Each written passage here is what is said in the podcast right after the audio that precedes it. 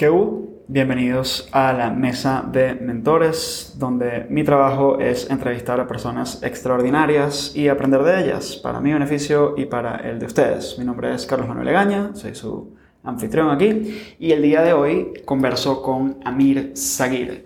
Amir es arquitecto, empresario, eh, emprendedor, es una persona con quien yo disfruto muchísimo conversar y con quien tuve unas, he tenido conversaciones extraordinarias, incluyendo esta para ustedes. Hablamos sobre empresas, hablamos sobre crecimiento, sobre liderazgo y sobre vulnerabilidad. Amir es un empresario prolífico eh, y exitoso, tiene entre sus proyectos está Forum, que es uno de los supermercados hipermayoristas eh, más importantes de tiempos recientes en Venezuela. Está ETC, su estudio de arquitectura. Y está Minds, un espacio de coworking en Winwood, en Miami y en las Mercedes, en Caracas, que es donde grabamos esta conversación y donde estoy grabando este intro también, que es verdaderamente un espacio de creatividad, de creación, de crecimiento eh, increíble, uno de mis espacios favoritos. Como les digo, esta conversación fue amplia, práctica, personal, de todo tipo, para mí extraordinaria y espero que la disfruten y la aprovechen tanto como yo. ¿Qué hubo? Miren, yo estoy aquí en la sala de reuniones de Minds Cowork, que es uno de estos oasis en Caracas para creación, emprendimiento, crecimiento. Y estoy con uno de sus fundadores, directores, Amir Sagir. Bienvenido, Amir. Gracias por aceptarme la invitación. Hello, Carlos. ¿Cómo estás tú? Gracias muy bien por, por, por, bueno, por pensar que nosotros podemos tener una buena conversación y que algo productivo puede salir de esto, que creo que sí. Mira, yo creo contigo, porque además hemos tenido muchas conversaciones así y, que he disfrutado una ola, este, hay muchos caminos por los cuales comenzar. Y yo quiero comenzar por algo muy sencillo. ¿De dónde vienes? A ver, bueno, eso, es una pregunta bastante como sin límites, ¿no? Pero te puedo, te puedo decir de dónde vengo, sin duda pienso en mi familia. O sea, sin duda pienso de dónde vengo, bueno, vengo de allá, de ellos, de, de, lo que han hecho ellos, de cómo se comportaron ellos. Y es una familia que emigró de Siria y, bueno, se vino para Venezuela muy joven, muy carajito, o sea, fueron como eh, según recuerdo, fueron ocho años, mi papá se vino. Wow. Y mi mamá era baby. De hecho, se regresó a Siria de bebé también y se volvió a venir. Oh. Este. y la verdad es que ellos, o sea, ¿de dónde vengo? Por, saber de qué dices de dónde vengo, coño, es interesante porque ellos son, bueno, fue una familia, que vino con una mano adelante y otra mano atrás. Obviamente dejaron todo atrás, se vienen para acá y de alguna forma tienen que resolver una familia numerosa. Yo quiero preguntar, porque esto lo desconozco por completo. Yo entiendo de repente que el, el, inmigrante europeo usualmente venía huyendo de alguna guerra. Este, ¿Por qué se viene el inmigrante sirio?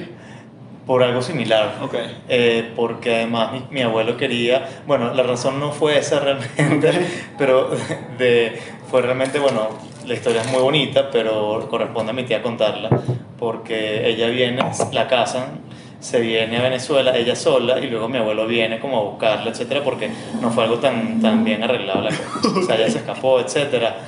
Sí, la historia es muy cool, pero eso es para un capítulo específico, es brutal, te lo es brutal, me encanta.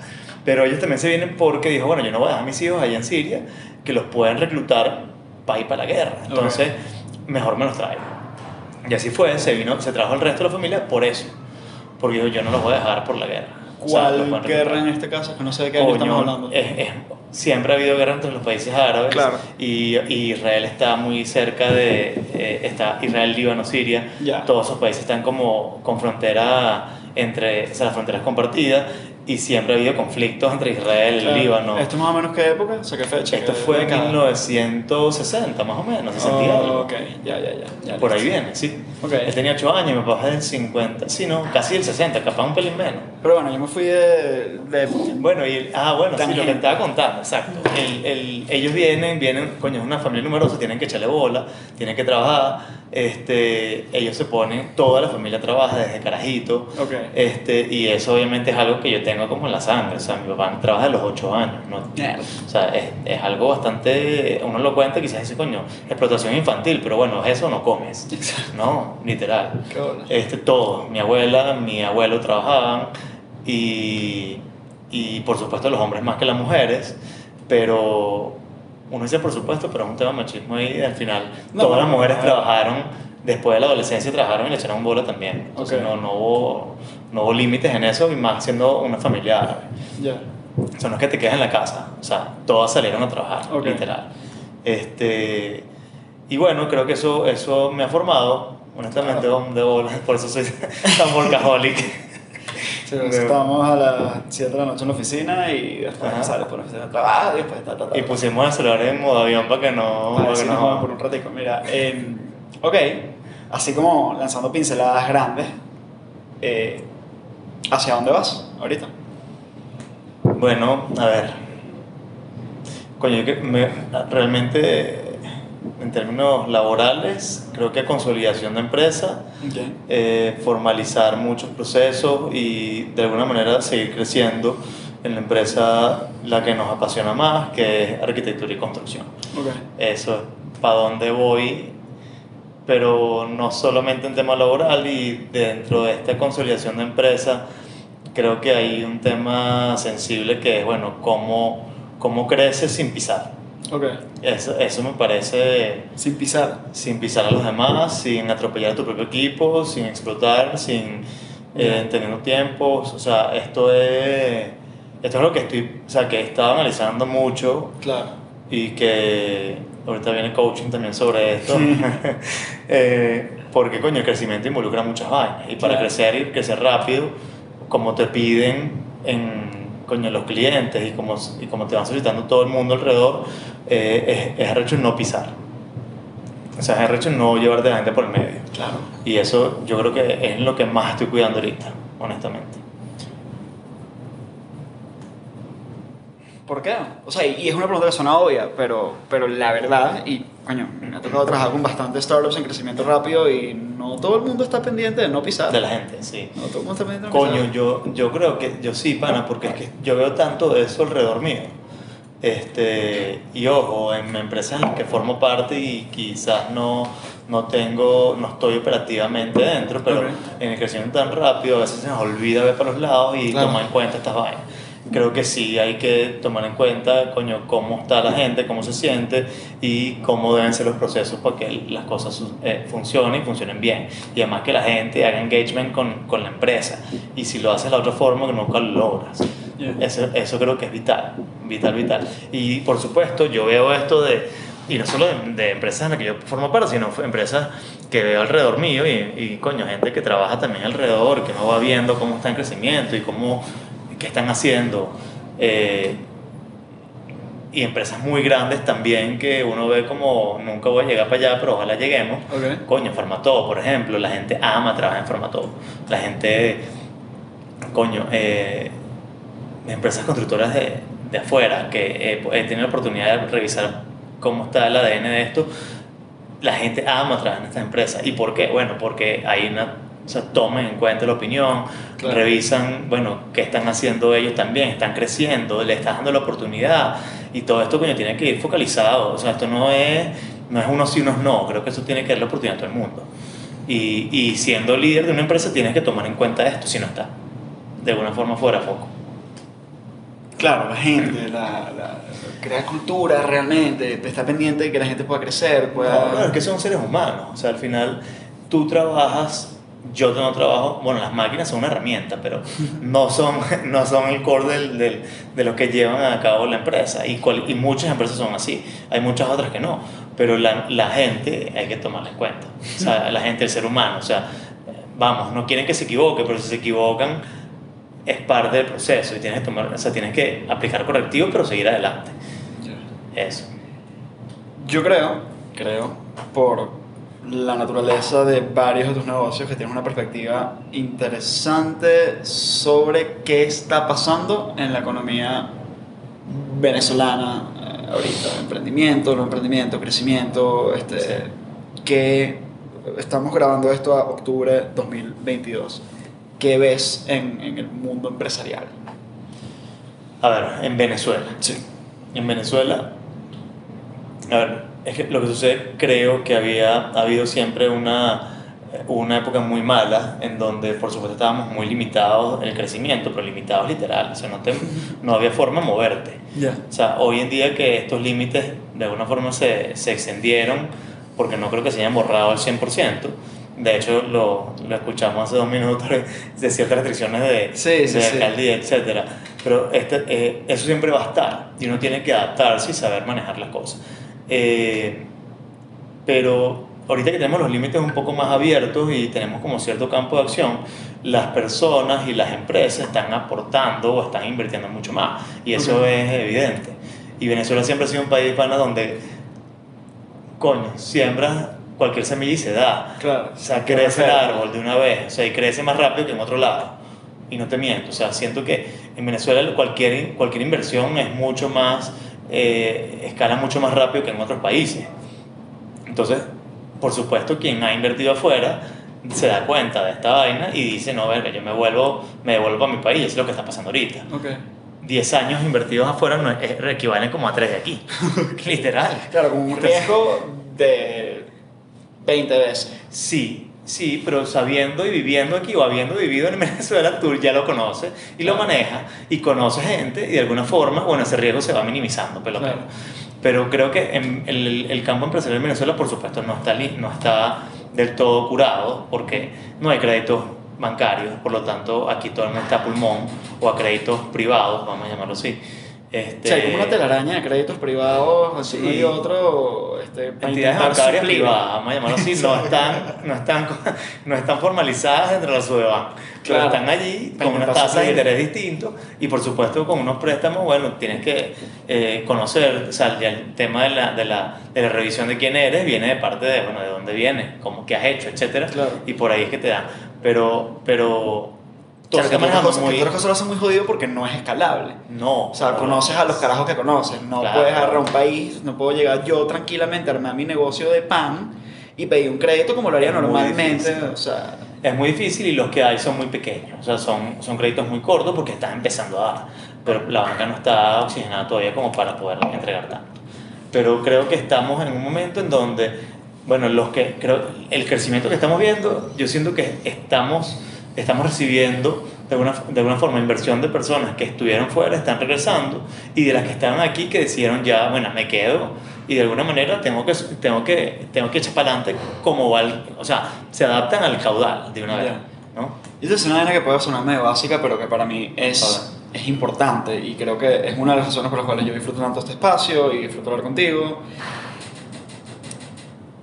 Así como te digo que no todo el mundo que crece está pendiente de crecer bien o sosteniblemente o cuidar a su gente, con la misma, no todo el mundo que construye algo está pendiente de que quede bien construido. Este, Claro. Y a mí me da la impresión, y desde el primer día que entré para acá, eh, que y, y cuando yo voy, por ejemplo, a Forum, a, a hacer mercado, me, me tomo la molestia de ver realmente, observar. Y me parece que las vainas están bien hechas. O sea, ahorita estamos en Minds y Minds está bien hecho, hay atención al detalle, hay ganas de hacer las cosas este, de una manera aspiracional, de una manera creativa, de una manera bonita, de una manera que, que suba la barra. del- Bueno, creo que los, los espacios que compartimos son así. Mira, Nosotros hablamos de dignificar. Dignificar. Dignificar. Dignificar. Creo me que- eso mismo me dijo Mafe cuando estábamos hablando de la guagua. Me dice, Claro. "Chamo, dignificar el transporte público. No cosa que, tra- que estar en un autobús sea una mierda, tiene que ser de pinga. Totalmente. Y a mí me pasa que es coño, aquí está muy claro, o sea, aquí en, en Venezuela, incluso espacios de coworking y vaina tal, así que, que tú vives la peladera de bola, vives la escasez, vives la tal, y tú necesitas tener algún tipo de espacio que te conecte con abundancia, que te conecte con potencial de crecer. Y, y aquí te pregunto, o sea, ¿por qué, ¿por qué es ese impulso de dignificar? ¿Por qué es ese impulso de hacer las cosas de esta manera en este mercado? Además. ¿Por qué? Porque es que la verdad es que vivimos momentos muy difíciles. O sea, vivimos momentos donde literal, eh, coño, el hacer la cola, el, el, el ir al metro y, que, y todavía lo vivimos en ciertos puntos, por lo menos ir al metro y que el metro no sea digno, Mm. a mí me parece que, que eso tiene que cambiar inmediatamente. O sea, estamos, estamos en una sociedad en el 2022, o sea, ta- estamos en el 2022, en el 2022 no se permite que, coño, que la gente pase horas para trasladarse en el metro. Y no se permite tampoco que la atiendan mal en una tienda. O sea, no te permite, o sea, tú no estás haciendo un favor al comprar. Claro. Más bien, te tienen que servir de alguna manera y ese tema de servicio es lo que se perdió por muchísimo porque al final, antes, al venderte una harina pan, estabas haciendo un favor. Porque si no te, lo, si no te la vendo, te la vendo al otro. O sea, Claro. y el precio que me dé la gana. Exacto. Entonces, sí me explico. Sí, y sí, ahora sí. el dignificar, coño, el que vaya a un espacio que esté bien iluminado, que tenga eh, los anaqueles limpios, que tengas aquí el espacio donde un- un- eh, una persona te atienda formalmente, te, te diga qué necesitas, en qué te puedo ayudar y te trate de solucionar los problemas, ya, es que le abres tu corazón. Y de alguna, sí, y es, No, es que es otra vaina, es una forma, hoy en día es la mejor forma de, de hacer engagement con los clientes o con los miembros, en este caso. Brindarle servicio desde cómo quieres que te atiendan a ti. Ya. Literal. Y dignificar creo que es la palabra, pana. O sea, y esto aquí en todos lados, en Venezuela. ¿No? Eh, coño, siento que esto, esto es lo que le hacía falta a... A mí suena, es, bueno, Caracas. te me imagino que te lo pasaba amigos visitando Venezuela y tal, y de lo que me decía mucha gente, chamo, la gente no está tan arrecha. O sea, la gente que te atiende, normalmente la gente te atendía arrecha también, porque obviamente está ganando Siempre. dos lochas, se está muriendo de hambre, o sea... y- ¿Cómo le vas a pedir que te atiendan mejor No, en ese momento? bien. Y ahorita, en verdad, en líneas generales, no solo lugares super fancy, para nada. En líneas generales, la gente pareciera no estar arrecha y tratarte con cierta dignidad y ¿Tú te acuerdas cuando decían que Venezuela era el, con el, el, el índice de, con más personas felices? Marico, yo no entendí nunca entendí esa vaina. ¿Te acuerdas de esa vaina? Yo Yo sí. decía, y yo decía, "Verga, ¿en qué momento Venezuela. fue esa vaina? Yo Cuando- nunca entendí esa vaina. 2017, 2016, yo dije, ¿en qué momento? ¿Y cómo está Explica- histérico? explícame cómo, dónde. No sé, marico, No, yo ah. no estoy histérico. No, no lo veía, honestamente no lo veía. Hoy en día siento que, coño, la cosa ha cambiado un poco. Por lo menos la atención, Sí. que es importante. O sea, la, la atención al cliente no es huevo nada. La atención al cliente es la mayoría de tus interacciones al día con, ex- con extraños. O sea, Claro. el mundo te responde de una manera. Aquí el panita que, que atiende el estacionamiento, aquí el que hace el baker. Ajá, el ballet parking. Ay, el bicho es un monstruo, el bicho está estudiando inglés, weón. Y ese pana mío me saluda en inglés. Hello, Charlie, what's up, man? Me saluda en inglés porque se está estudiando inglés, me pide unos libros, vaina, tal. O sea, es una alegría. Llega para la torre de pinga y el otro carro que nos quede pinga este pana, weón. O sea, Totalmente. es otra vaina. Es otra vaina. Y mira cómo él hace, fíjate que desde su punto de vista, él te está atendiendo, te dando la bienvenida a un local, a un, a un estacionamiento, pero de una hace engagement contigo, simplemente abriéndose un poco Se y sincerándose. ¿no? Que sincerándose, porque te dice, coño, estoy aprendiendo, tú- yo puedo practicar contigo, porque se lo dice a todo el mundo. A mí me lo ha dicho desde el día uno, me lo dijo, coño, puedo practicar contigo para tratar de aprender un poco más. Bueno, asumiendo que yo sé inglés, ¿no? Le dice, pues te puedo No explicar es, lo no es que una no mala sé hipótesis, bien. no es una mala hipótesis, no es una mala hipótesis entendiendo el lugar. Exacto. Este, Qué risa. Coño, no, pero sí, sin duda, sin duda son casos. Pero yo, o sea, estoy hablando, tengo detrás la, la pared de aquí de Minds, dice Creativity starts with a blank canvas. Y yo te quería preguntar sobre el tema de creatividad porque eh, me da la impresión, obviamente ya me dijiste que tu crianza fue muy de trabajo y muy empresarial y muy business focused y sin duda lo tienes ahí también. Pero cuando yo hablo contigo estoy hablando usualmente con una persona profundamente creativa. Y, eres arquitecto y crear, dibujar, hacer... es- me, me da la impresión, o, o incluso me hablas de eso con más eh, energía y, y entusiasmo del que hablas de casi cualquier otra cosa. Este, cuéntame de ese gen creador, cuéntame por qué la arquitectura. Bueno, a ver. O sea, bueno, una de las razones por lo cual Minds, eh, nosotros accedimos como a, cuando nos plantearon el negocio, coño, vamos a hacer un cowork, vamos a hacerlo para personas creativas. Ok. Esa fue la primera idea. Ok. O sea, yo quiero de alguna manera que en este lugar se concentren personas que estén creando y que tengan ideas constantemente. Es como, es como el- el- esa sensación de estar en la universidad, Mm. o por lo menos en la facultad de arquitectura, es una idea sabrosísima que, Ya. Pana, tú vas para allá eso es idea, idea, idea, idea, idea, idea, idea, y entras a una entrega y es idea, idea, idea. Son menos nuevas que te van como refrescando y al final las ideas nunca mueren. O sea, o pueden ser réplicas de, o pueden ser, porque al final muchas cosas ya están creadas, la gran mayoría, uno, uno asume. Y, pero el hecho de que la adaptes al espacio, etcétera, me, o sea, me llena profundamente. Eh, y sí, yo siento que la- la- el diseño es lo que de alguna manera me ha hecho linkear todos estos, estos trabajos que tenemos o todas estas Claro. empresas en las que nosotros estamos. El diseño, o sea, si sea de ropa, de mobiliario, de edificios, de interiorismo este, o de supermercados, estamos metidos justamente en la parte de diseño y, y creación. Claro. Porque hay otra, hay otra cosa que, o sea, es que el tema de la monotonía, creo que yo le huyo. Yo le huyo, de verdad le huyo a un día igual al otro. Entonces, y por supuesto me ladilla tener un proyecto por dos años. O sea, ya dos años, un proyecto, bro, ya suelta esta vaina, vamos a entregar, o sea, terminemos, vamos a terminar esta obra y vamos a saltar para la otra.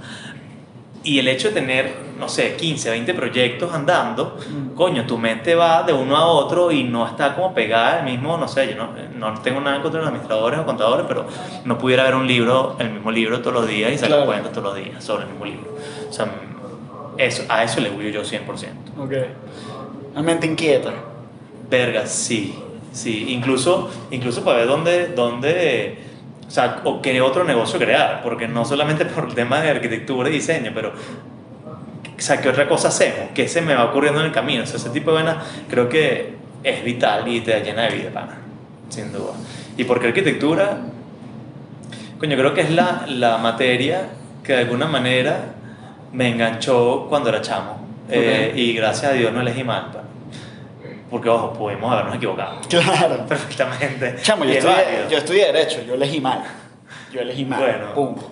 De bola. y Para eso- mí, quiero decir. Pero, pero recapacitaste en un punto y dije, bueno, vamos por otro lado Claro. eh, después y listo. va. Ojo, si sacaste uno el título, todo es válido y todo llena y todo es eh, coño, conocimiento que, que va sumando. Pero, pero gracias a Dios, coño, no perdí esos cinco años.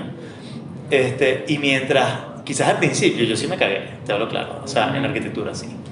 O sea, yo dije, bueno, yo no, sir- o sea, yo no quiero vivir nada más asociándome los, los zapatos de, de barro en la, en la obra. Claro. Me, gusta, me gusta el tema creativo, me gusta crear.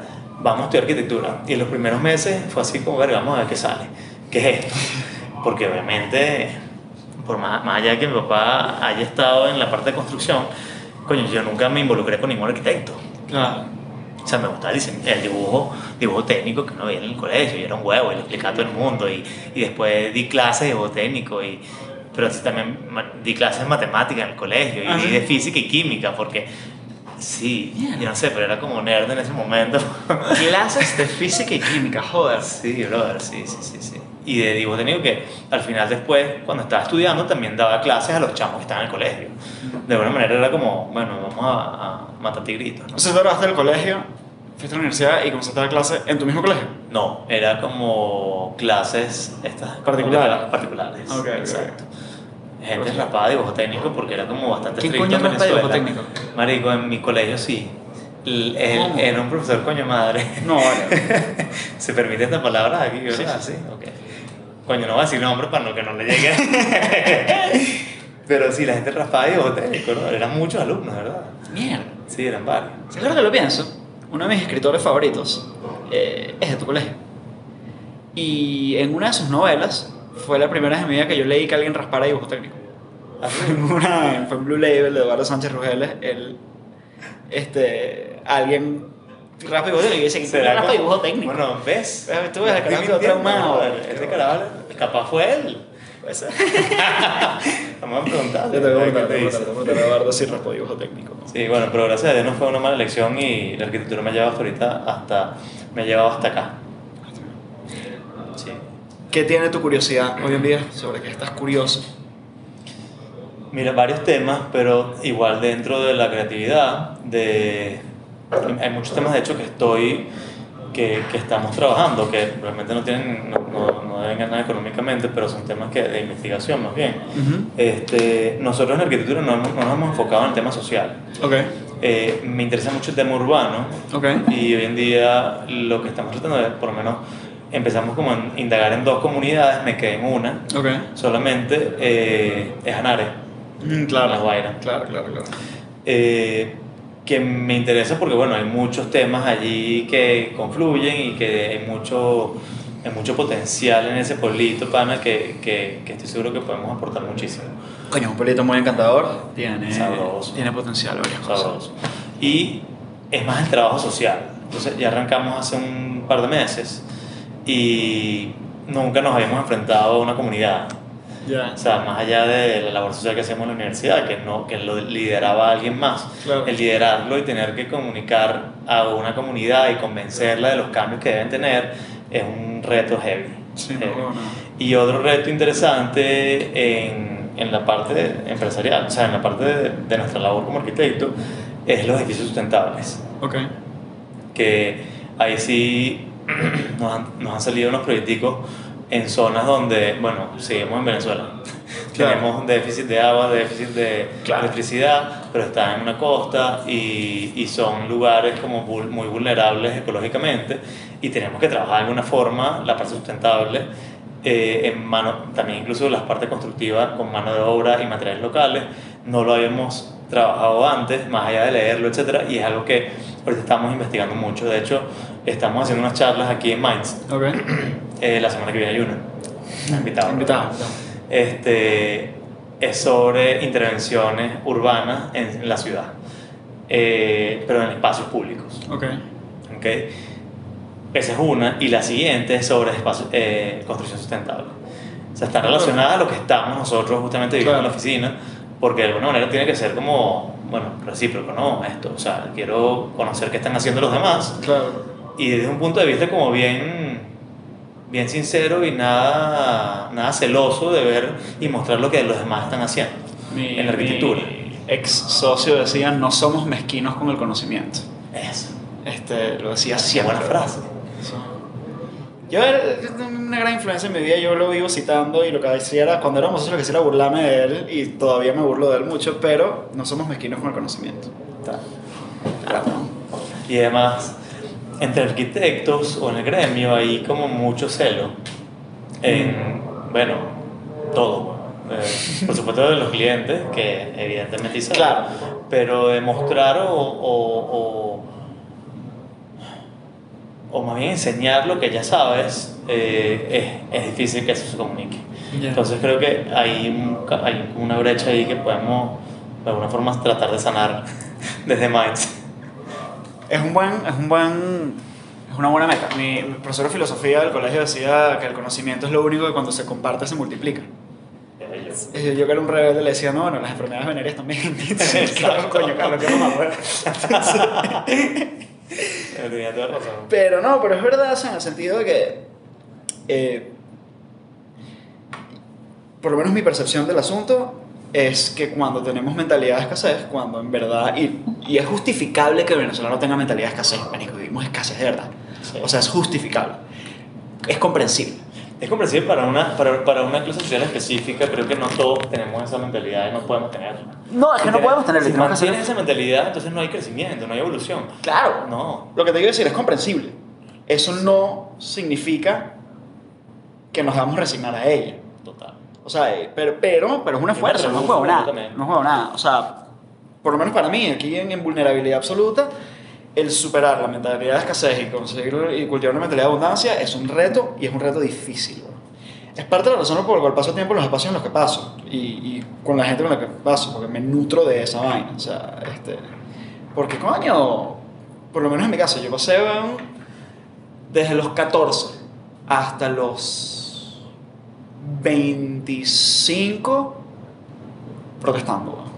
Protestando, protestando, política estudiantil, política universitaria, política pim, pam, pum, pam, pam, tal, tal, ONG, mierda, voto joven, bueno, entonces cuánta, cuánta vaina. Sí.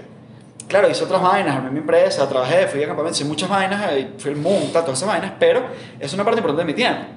Chamo, cuando, estás, cuando estás invirtiendo una parte importante de tu tiempo por más de 10 años siendo un carajito en una vaina que lo que estás llevando es palo y coñazo y, y fracaso y fracaso y fracaso y fracaso y fracaso. Mi mamá es actriz.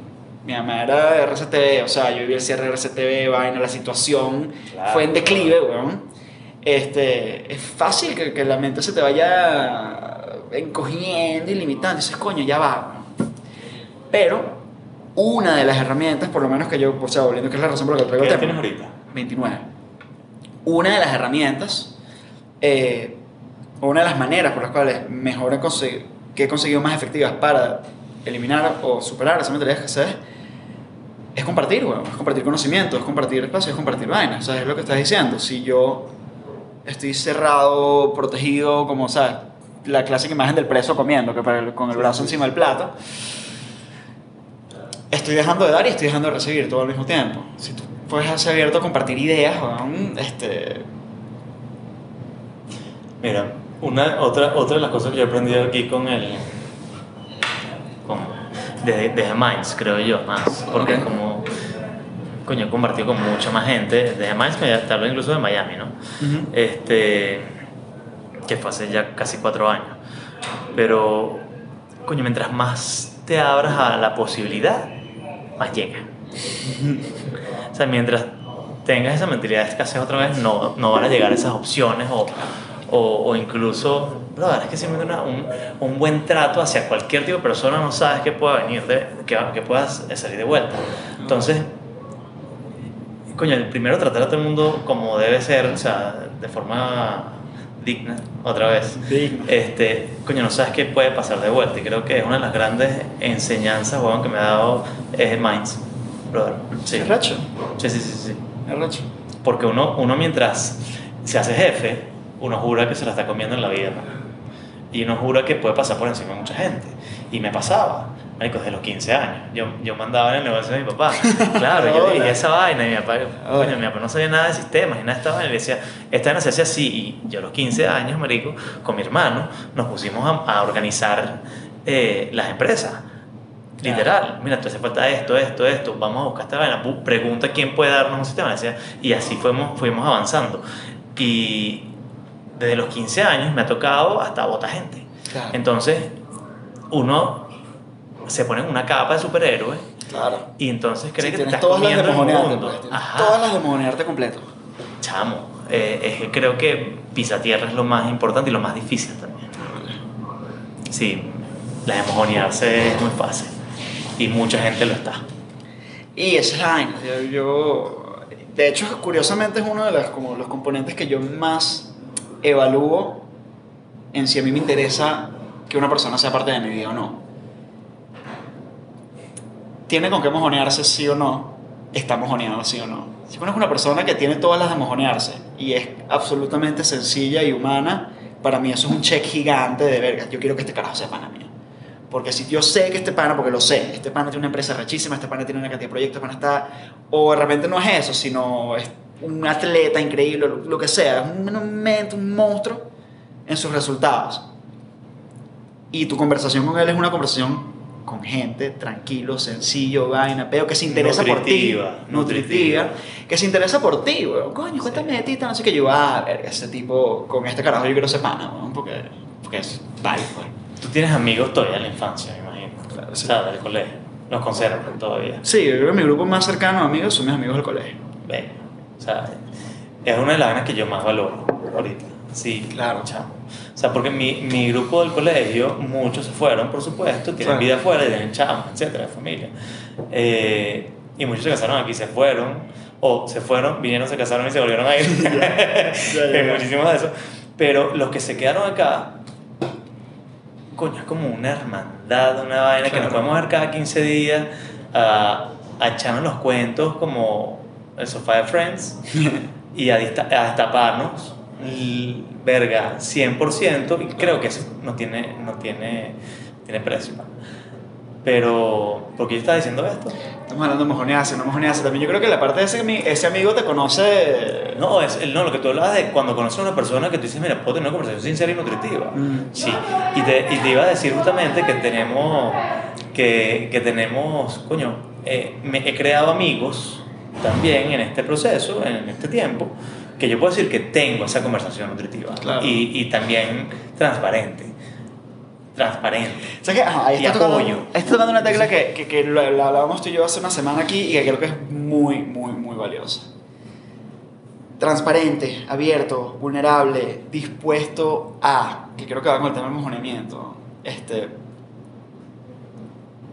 de nuevo, en una cultura de escasez, en una cultura de competitividad, en una cultura de, competitividad en el mal sentido de la palabra, eh, o de competencia en el mal sentido de la palabra, el lado oscuro de tú nunca quieres mostrar debilidad, nunca quieres mostrar que tienes un peo, nunca quieres mostrar que te sientes de una manera, que tienes una posibilidad de... Y yo particularmente pienso que la única manera de tú poder tener una relación de verdad con una persona, claro que le vas a mostrar tus virtudes, por supuesto, mostrar tus defectos y tus debilidades y tus peos y tus necesidades, ¿no? Y Los dos lados de la moneda, las dos caras de la moneda, 100%. por eso. Y yo creo que esa disposición es una parte importante, o sea, la disposición está diciendo, verga, tú nunca lo vas a hacer frente a todo el mundo. O sea, creo que eso lo, eso lo vas a hacer con las personas que realmente tú sientas que te va a aportar algo positivo a ti como persona, pero tú en la parte, en, en la parte laboral te va a costar un poco. Mm. Siempre va a costar un poco, y más cuando tienes que negociar vainas. Tú no vas a mostrar tu lado leve. Mira, Claro. no existe. O sea, porque no, no, te va, no vas a darle de qué, de dónde te va a agarrar para bajarte a ti. No. No, que quién es el actor con quien estás negociando Claro. también, ¿no? O sea, Entonces, tú, o sea, evidentemente es que hay varios tipos de relaciones. Si es la relación laboral, eh, coño, contra un, no un cliente, pero sí puede ser, sí, contra un cliente puede ser, pero no puedes mostrar de alguna manera todos, todos tus, tus aristas. Siempre es bueno y otra vez, no sé cómo llevarte esto a, o explicarte esto, pero coño, el hacer engagement con un cliente, por ejemplo, Ujú. es distinto a hacerlo con, tu, con una persona que tú, tú sabes que va a una amistad. ya. ¿ok? Hay formas de llegarle a cada, a cada una de las personas, pero si muestras tu lado vulnerable, pana, seguro lo vas a ganar. Es que estoy seguro. Ya lo he demostrado. O sea, a mí me cuesta ser vulnerable con mi familia, por ejemplo. ok. Mucho más que con mis amigos. Ah, sí. Pero, rato largo. Este, no sé por qué tanto, estoy trabajando en eso. Pero el ser vulnerable, el vulnerabilizarte de alguna manera te abre y coño, tú sientes que puede haber de alguna manera algún tipo de, de barrera frente a eso, pero es un tema ya más mental. Más mental que cosa. probablemente en tu familia haya roles y expectativas, este, por lo mismo que me estás diciendo. O sea, si tú y tú desde los 15 años están tomando roles de liderazgo, empresariales, vainas familiares, Probablemente. este, coño, nosotros asociamos vulnerabilidad con debilidad. Y lo que tú no puedes hacer, o lo que tú no quieres hacer nunca es cuando ya tienes ese rol, cuando ya sabes que tienes un manto de responsabilidad. Además que me imagino que tu papá se va haciendo mayor, entonces el manto de responsabilidad va shifting cada vez más. Ya. Débil ni de vaina, porque claro, yo me tengo esta vaina al hombro. Débil ni de vaina. Entonces, No, además que mi papá, mi papá fallece hace 13 años. weón. Ah, wow. Entonces, Coño. justamente, Ah, no, olvídalo. fue como en pleno peo de. Estoy viviendo mi, mi, mi- No mi adolescencia, pero sí era. Coño, tenía 26 años. Entonces, estoy como. Incluso me quería mudar solo, weón. Me quería mudar de, de, eh, a, a vivir solo. eh, y fue como un frenazo. Pero creo que una de las mejores decisiones que he tomado Ok. es hacerlo. Es muerto solo en ese Claro, momento. sí, sí, sí, Claro. 100%. Este, fue como progresivo al principio, iba dos veces a la semana, tres veces a la semana, Vale. pero después fue anunciado. O sea, creo que debió anunciarse y decir, mira, me voy a mudar, estoy aquí, estoy presente, pero necesito un espacio. Claro. Ya tengo cierta edad, coño, tengo que eh, asumir mi responsabilidad yo solo. Ah, vale. Y yo asumo las tuyas también, pero, o sea, seguimos asumiendo las otras, pues, pero Claro. de alguna manera, este, coño, te, te, te da una libertad que no es negociable, brother. Ah, vale. No es negociable. Claro. No, pero es eso, más bien, si tu, si tu murió hace ya mucho tiempo, pues evidentemente usted tiene que asumir un rol de responsabilidad importante, de liderazgo familiar importante, pues. Y, y ese carajo no quiere mostrar debilidad, nunca. El carajo que tiene el manto Claro, de la familia encima, yo estoy sólido, roca aquí, roble, aquí nadie me... pega. Sí, pero en cualquier relación, la, el mostrar la vulnerabilidad o cuáles son tus tu, tu- o tus defectos incluso, siempre va a ser positivo. No esconderlos, porque cuando lo escondes, entonces ya empieza a ser como fake la cosa. No, no. Nomás los muestras más, pasa que los muestras inconscientemente. bro. Sí, pero entonces, O sea, coño, no terminas siendo sincero. ¿entiendes? Entonces estás tratando de esconderlos. Por eso, el esconderlo lo no lo escondas, ya, muestra y se acabó. Estos días estaba hablando con, con Mike, eh, Michael eh, Melamed y Eh, con- con- contexto, Ajá. compartimos relaciones eh, mentóricas con, con Mike. sí, sí, sí, que fue una de las mejores vainas que he hecho aquí, guala guala la cuña. Cuña, que. Me contaba, coño, una vez, él, sabes que él no, tiene poca movilidad en las manos, los brazos. Movilidad en, es cero. en la vida, pues. Entonces, este, se le paró una mosca en la frente y se la puede estar espantada. Entonces, una, o asume, y estoy contando un cuento de él, que, qué pena, ¿no? Pero bueno, este, una, o asume, pero es que me pareció muy valioso. O asumes y demuestras lo que te está pasando, como para que no sea un issue de qué hablar. Claro. O haces como si no está pasando nada y la verdad es que todo el mundo lo está viendo. De bola. Sí, sí, tienes que adelantarte a la curva. Adelantarte a la curva. Mira, sí, aquí está la mosca. Entonces, el decir, coño, tengo una mosca en la plata y no tengo cómo espantarla. ¿Alguien me puede ayudar? A- te vulner o sea, muestras tu lado débil de una y entonces ahí hay una apertura. Claro, yo te ayudo, pero vete para acá. Claro. Dale. Y me quedo lo tuyo para espantarla. Claro. Incluso. Pero si vuelve, pero, coño, eh, ves la diferencia, ¿no? Claro. A mí ese lado de la moneda de repente me puede ser un poquito más fácil porque siempre soy, no siempre, pero con frecuencia soy el menor por mucho en los espacios en los que estoy de trabajo. Ah. Este, entonces, claro, entrar de alguna manera en el rol, entre comillas, aprendiz, eh, no, entre comillas no, en el rol de aprendiz, mm, sale natural. Y, y la gente, bueno, de hecho por eso se llama, el, el podcast se llama Mesa de Mentores. Soy yo pidiendo mentores prestados por la vida. O sea, es la realidad. pero yo tengo 35, marico, no tengo tanta experiencia Bueno, como para... pero indudablemente hay áreas de experiencia eh, s- importantemente superiores a la mía y también parte de eso es lo que hago. Mira, hablando de, de esas vainas, eh, ¿tienes algún fracaso favorito? ¿Algún fracaso que verdaderamente te haya catapultado a crecimiento, a éxito? a- No sé si favorito, pero mi, aquí mi mayor fracaso creo que son la, las relaciones amorosas, weón. Ok. No es favorito, pero está y la Ok. tengo que bueno, asumir. ¿Qué vamos a hacer? ok. Este, pasa, mis relaciones personales son, no son complicadas, la, la verdad, pero quizás el tema de tiempo Mm. o, o la falta de dedicación, más bien, no, no vamos a asumir que el tiempo es el que te falta, sino que tú no sabes administrar, Ya. este, pasa que no, no, no termina de, de ayudarme a, a concretar. Yo creo que ese es mi mayor fracaso, sin duda, y qué fracaso, hermano. Y aprendizaje. Brother. aprendizaje. No lo sé. en proceso. en eso. En proceso. Yo ayer estaba en una reunión que me habían preguntando checks y todos eran por decidir un Michael. proceso. Pregúntale a Michael. No, bueno, bueno, bueno, bueno. No, pero bueno, coño, lo, velo de frente, pues. Ahí de frente con la vaina. Pin, Sí, te sí, veo. sí, sí, sí.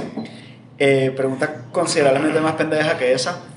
¿Alguna compra de 100 dólares o menos que te haya impactado muy positivamente tu vida en los últimos seis meses? ¿Una compra pequeña o mediana o...? Coño, me compré una taza de café divina, weón, que no paro, o sea, la llevo para todos lados. Yo no más que esa es la, la respuesta más común que me han dado en este No te podcast puedo creer, taza de en serio. No, marico, esta taza de café de verdad que mantiene el café mucho tiempo. O sea, de verdad, es, es- es- una marca como de cocina Ya. que, que yo la vi y me gustó, me gustó full el color. Este, sí, aquí está Palabra cierta, palabra cierta. Eh, me, me encantó el color y la compré realmente porque, bueno, uno es muy visual. Bueno, yo particularmente soy demasiado visual. Claro. Obviamente la vi por Amazon, weón, y dije, ay, verga, me encanta esta taza, se ve bien de pinga y buena marca, debe ser buena. Que es la vaina más de pinga que hay. Cabe en todos los portavasos, que es un peo realmente para cualquier Claro. carro. Claro. Que veces las tazas esas que me compran no entran, entonces la vaina está como inestable. Portavasos de carro es un peo. No, no cabe nada. o sea. Sí, bueno, depende de lo que tengas, ¿no? Pero, pero un termo no cabe. Eh, y los termos que tengo, casi, eh, los, los vasos que tengo de térmicos no, no caben casi ninguno. Ya. Esa, brother. Sí, qué buena inversión. Creo que me costó, me costó como 15 pesos, pero. Verga. Validos, validos, validos. Eh, en eso, ya de repente abriendo un poquito más el, el, el- el scope. Inversión más valiosa que hayas hecho en tu vida, de energía, de tiempo, de dinero, de cualquier cosa. Haberme mudado. Esa es mi inversión más valiosa. Ok. O sea, alquilar mi apartamento y. Y tener espacio, marico, no tiene precio. Qué vale. Pudiera pagar el doble en este momento. Ok. Te lo juro. Sin, sin, sin, sin guardarme nada. Muchísimo. Eh, voy un poco winding down, porque además tenemos una limitante de tiempo. Me dijiste, en los últimos cinco años, ¿alguna nueva creencia, algún nuevo hábito, algún nuevo comportamiento, algún cambio importante de mindset o que, que haya mejorado importantemente tu vida? Coño, creo que en los, en los últimos cinco años. O sea, puede ser hace tres días o puede ser hace cinco años o... No, yo creo que sí he cambiado. Soy un pelo más arriesgado. Ok. soy honesto, mucho más arriesgado. Ok. O sea, arriesgado hasta lanzarme Skydive en mi vida lo había pensado, pero una ¿Lo vez intenté, sí, ya.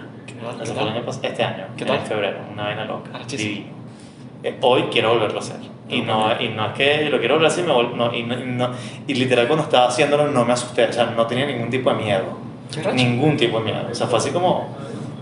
O sea, hablar en público me da miedo, o sea, me, Ok. me genera taquicardia, Ok. te lo juro.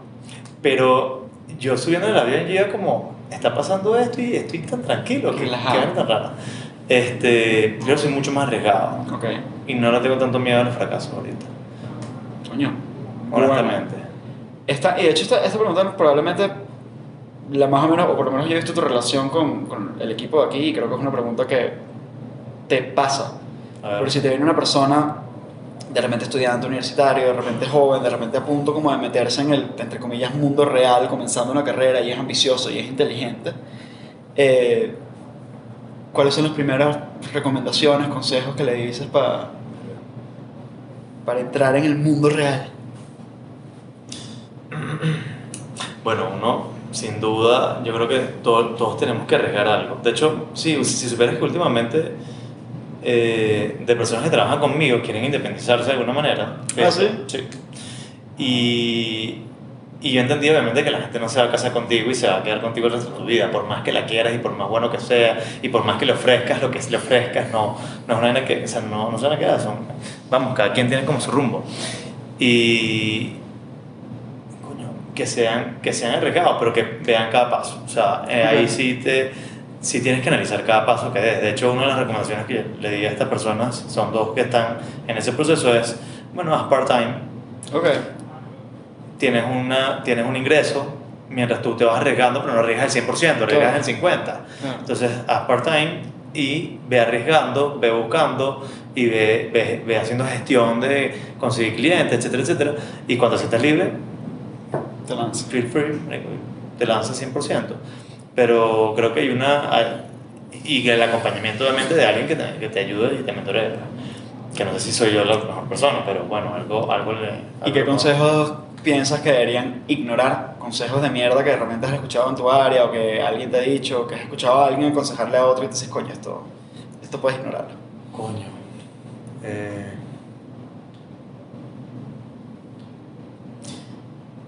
me viene ninguno ahorita a la mente, honestamente, pero... O sea, cosas que, que... A ver, es que cada quien tiene... O sea, sí escucho mucho el hecho de, bueno, pero eh, vas a perder tu estabilidad. Mm, o sea, ya. el hecho de, de, de emprender, ¿no? Play it safe, pues. Exacto. Pero es que hay distintos tipos de personas. Mm. Hay, hay gente que sigue y gente que de alguna manera es líder. Ok. Y hay gente que sigue a ese líder. Y la verdad es que siempre van a estar esos dos tipos de personas, eso no lo vas a controlar. O sea, hay gente que te dice lánzate, dale, pero tú realmente eres un follower, tú no eres un líder, entonces no te lances. Y O eso sea, está perfectamente bien. es válido y es perfecto y funciona y va a seguir funcionando el resto de la vida. Pero si consideras que tu, tu, tu, tu, tu, tu mente dice lánzate y dale, huevón, o sea, sigue lo que estás buscando, o sea, sigue lo que estás pensando y listo. Porque algo debe haber allí. O sea, si lo estás pensando es porque algo necesidad hay. Y marico, que saciar las necesidades 100%, de todas. Ya. Todas, Todas. obvio. Mira, te vas un año a una isla desierta, te puedes llevar tres cosas nada más. ¿Qué te llevas? Ajá. Bueno, esa es una pregunta que te pudiera contestar distinto, depende del... Pero hoy, hoy, hoy, Hoy. hoy, eh, coño, si una isla desierta me llevaría una sombrilla. Ok. 100% porque coño, tener dignidad. O sea, de verdad no se va a morir hipnotizado, brother. No sabemos si una palmerita no lo hay, la verdad que puede ser que haya sombrero y uno tiene que sobrevivir, ¿no? Yo estaba presumiendo las palmeras, pero que es. No, yo me llevo mi sombrillita, me llevaría un chinchorro, 100%. Ok. Este, pero creo que. Eh, y me llevaría a un amigo, una compañía bueno. en la vida. Qué buena respuesta. Pero a un amigo que además, coño, que. que no a cualquiera, porque no todos te llevarías para este tipo de vainas, pero sí me llevaría un pana. Yo a mí se O una amiga. A mí se me han ocurrido dos o tres amigos que en una isla desierta alguno de los dos moriría o ambos. Este, o sea, eso es que no, este, tú para esto no. Otros que sí, de pinga, y sobrevivimos y ajá, llegamos felices. No, marico, yo creo que el amigo es indispensable, o sea, tiene que estar, Ya. 100%. O sea, me llevaría a mi amigo, 100%. Y la sombrilla para los dos, perfecto. Mira, si tienes una valla gigante que todo el mundo va a ver todas las mañanas y puedes poner, no sé, una palabra, una frase, una imagen, no sé, qué pones en esa valla. You create your reality. Tipo, tal. Qué cliché. Shameless self-promotion. Eh, esa es la frase de Minds, por si acaso alguien no está entendiendo porque nos estamos riendo de esta vaina, pero, Pero literal, o sea, sí, sí, tú creas tu realidad, marico, o sea, no hay otra. La decisión la tomas tú, no tomas más nadie por ti. Y si dejas que la tomen los demás, te dando bola. Tan sencillo como eso. Con eso cerramos, gracias, mira, brutal. Brutal, este, espero que sea la primera de varias, pero gracias. Me encanta. Gracias a ti, bro.